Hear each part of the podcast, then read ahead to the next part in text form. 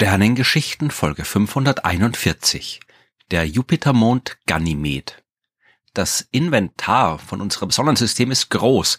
Neben der Sonne selbst und den acht Planeten gibt's ja noch ein paar hundert Monde und von den Billionen Asteroiden und Kometen fange ich gar nicht erst an.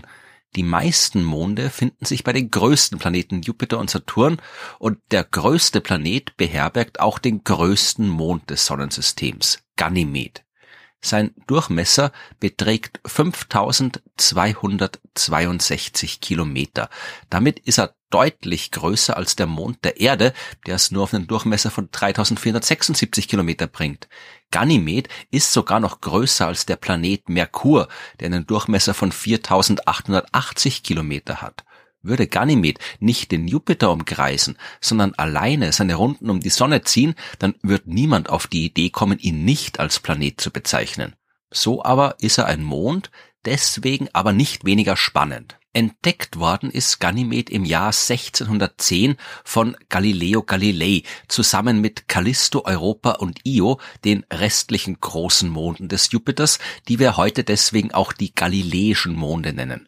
Unabhängig und fast zeitgleich wurden diese Monde auch vom deutschen Astronom Simon Marius gefunden und von Marius stammen auch die Namen. Ganymed ist eine Figur aus der griechischen Mythologie. Der war ein Hirtenjunge, der von Zeus in den Olymp entführt worden ist, wo er dann ewig leben und den Göttern dienen sollte. Und der Geliebter von Zeus war er auch.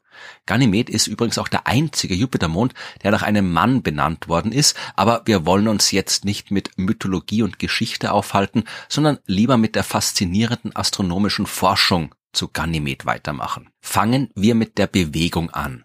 Ganymed umkreist den Jupiter in einem Abstand von etwas mehr als einer Million Kilometer auf einer fast kreisförmigen Bahn, die auch so gut wie gar nicht gegenüber der Äquatorebene des Jupiters geneigt ist. Geht man von Jupiter nach außen, dann ist Ganymed der dritte der vier galileischen Monde. Dem Jupiter am nächsten ist Io, dann kommt Europa, dann Ganymed und außen befindet sich noch Callisto. Interessant ist der Vergleich der Umlaufzeiten der drei inneren Monde.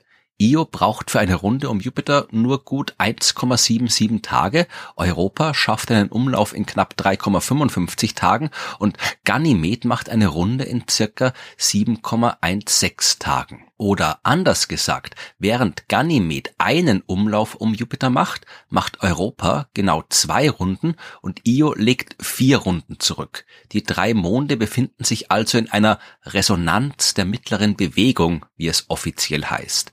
Wie es genau dazu gekommen ist, ist noch unklar. Wir wissen, dass solche Resonanzen sehr stabil sein können. Wenn sich Himmelskörper einmal so arrangiert haben, dann neigen sie auch dazu, in so einer Konfiguration zu bleiben, weil die Gravitationskräfte dann dafür sorgen, dass es keine großen Störungen gibt. Vielleicht hat alles mit Io, dem innersten großen Mond, angefangen, der, so wie unser Mond bei der Erde, Gezeiten auf Jupiter verursacht. Und das führt wieder so, wie auch beim Mond der Erde, dazu, dass sich Io ein wenig von Jupiter entfernt hat. Das liegt an der Drehimpulserhaltung, aber das will ich jetzt nicht im Detail erklären, das habe ich in früheren Folgen schon getan. Irgendwann jedenfalls hat der Abstand genau gepasst, so dass Io in einer 2 zu 1 Resonanz mit Europa gelandet ist und ab diesem Zeitpunkt haben sich beide Umlaufbahnen gemeinsam vergrößert, bis sie dann am Ende zusammen in der oben beschriebenen Resonanz mit Ganymed gelandet sind. Aber lassen wir die Bewegung mal beiseite und schauen uns an, wie Ganymed aussieht. Auf den ersten Blick ein bisschen wie unser Mond, voll mit Kratern und größeren dunklen Regionen. Im Gegensatz zum Erdenmond aber, der mit einer dicken Schicht aus Staub bedeckt ist und eine felsige Oberfläche hat, finden wir auf Ganymed vor allem Eis.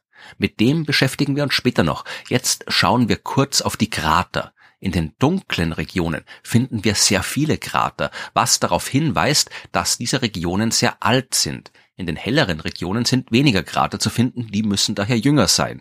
Was es auf Ganymed auch gibt oder zumindest in der Vergangenheit gegeben hat, ist Tektonik. Der Mond hat zwar nicht so viele Kontinentalplatten wie die Erde, aber auf jeden Fall zwei davon und an ihren Rändern kann man sowas ähnliches wie Gebirge sehen. Und wo Tektonik ist, muss es auch Vulkanismus geben und auch davon finden wir Spuren auf Ganymed.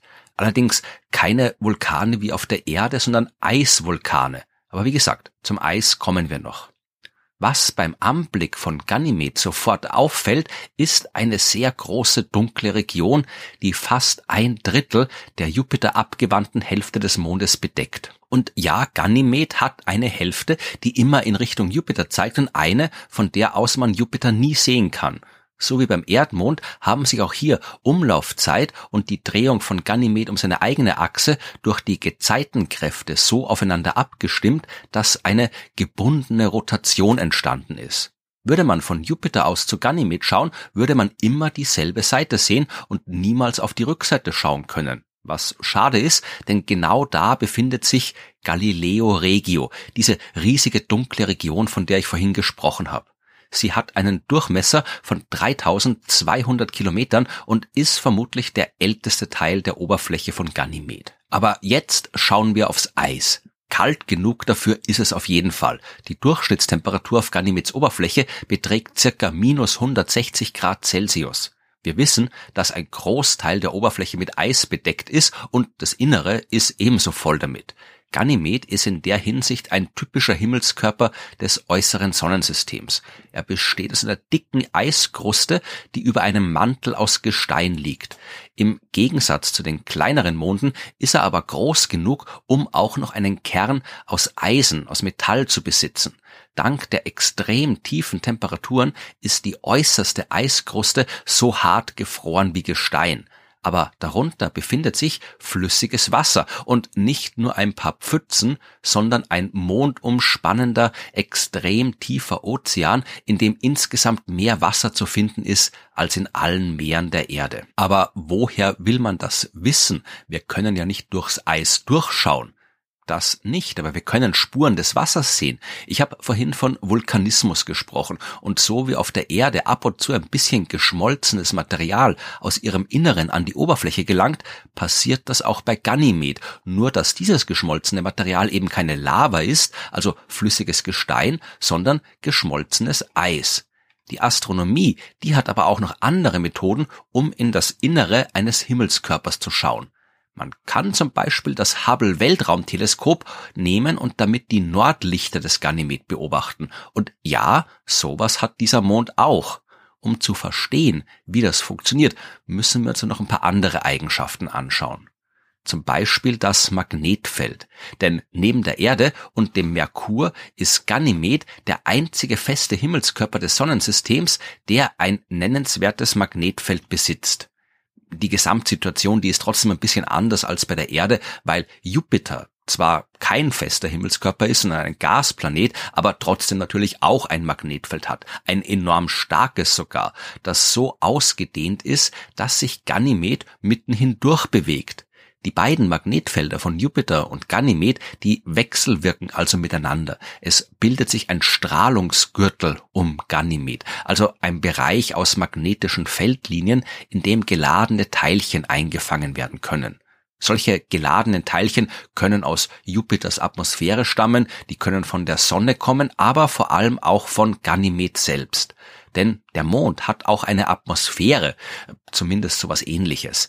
Wenn zum Beispiel die Sonnenstrahlung und da vor allem der hochenergetische Ultraviolettanteil auf das Eis der Mondoberfläche fällt, dann können elektrisch geladene Sauerstoffatome aus dem Eis quasi rausgeschlagen werden und die sammeln sich dann in einer sehr, sehr dünnen Atmosphäre an und können von dort in den Strahlungsgürtel entkommen und dort eingefangen werden. So oder so, wir haben also geladene Teilchen, die im Magnetfeld von Ganymed gefangen sind und dort können die Teilchen Strahlung abgeben, die man als Polarlichter sehen kann, beziehungsweise die das Hubble Weltraumteleskop 2015 beobachten konnte, obwohl Polarlichter oder Nordlichter in diesem Fall eigentlich unpassende Begriffe sind, denn im Gegensatz zur Erde ist die Aurora wie das korrekte Wort heißt, nicht an den Polen zu sehen, sondern in zwei Bändern, die den Mond nördlich und südlich des Äquators umgeben. Die Position dieser Aurora-Bänder, die ist nicht fix, sondern die verändert sich, je nachdem, wie sich das Magnetfeld des Jupiters gerade ändert. Was aber wird jetzt passieren, wenn Ganymed einen Wasserozean hat, einen Salzwasserozean, um genau zu sein? Dann würde das Magnetfeld des Jupiters in dieser elektrisch leitenden Flüssigkeit ein zusätzliches Magnetfeld erzeugen, das dem Magnetfeld des Jupiters entgegenwirkt und die Veränderung der Aurorabänder würde merklich reduziert werden. Und genau das hat Hubble beobachtet.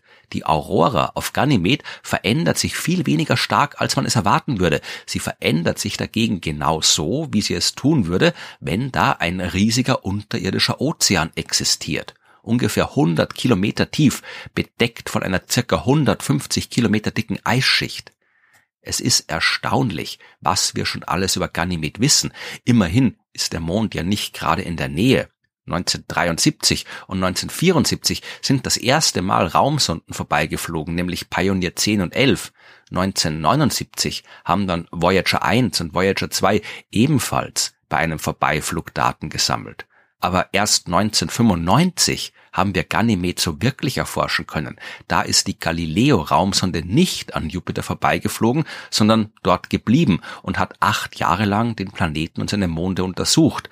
Aber das ist auch schon wieder lange her und es wird Zeit, dass wir Jupiter und seinen Monden wieder mal einen Besuch abstatten. Zum Glück hat sich im April 2023 die Raumsonde JUICE genau mit diesem Ziel auf den Weg gemacht. JUICE steht für Jupiter Icy Moon Explorer. Das heißt, die Raumsonde wird die Eismonde des Jupiters erforschen und vor allem Ganymed. Und wer weiß, was wir dann auf diesem faszinierenden Himmelskörper noch alles entdecken werden.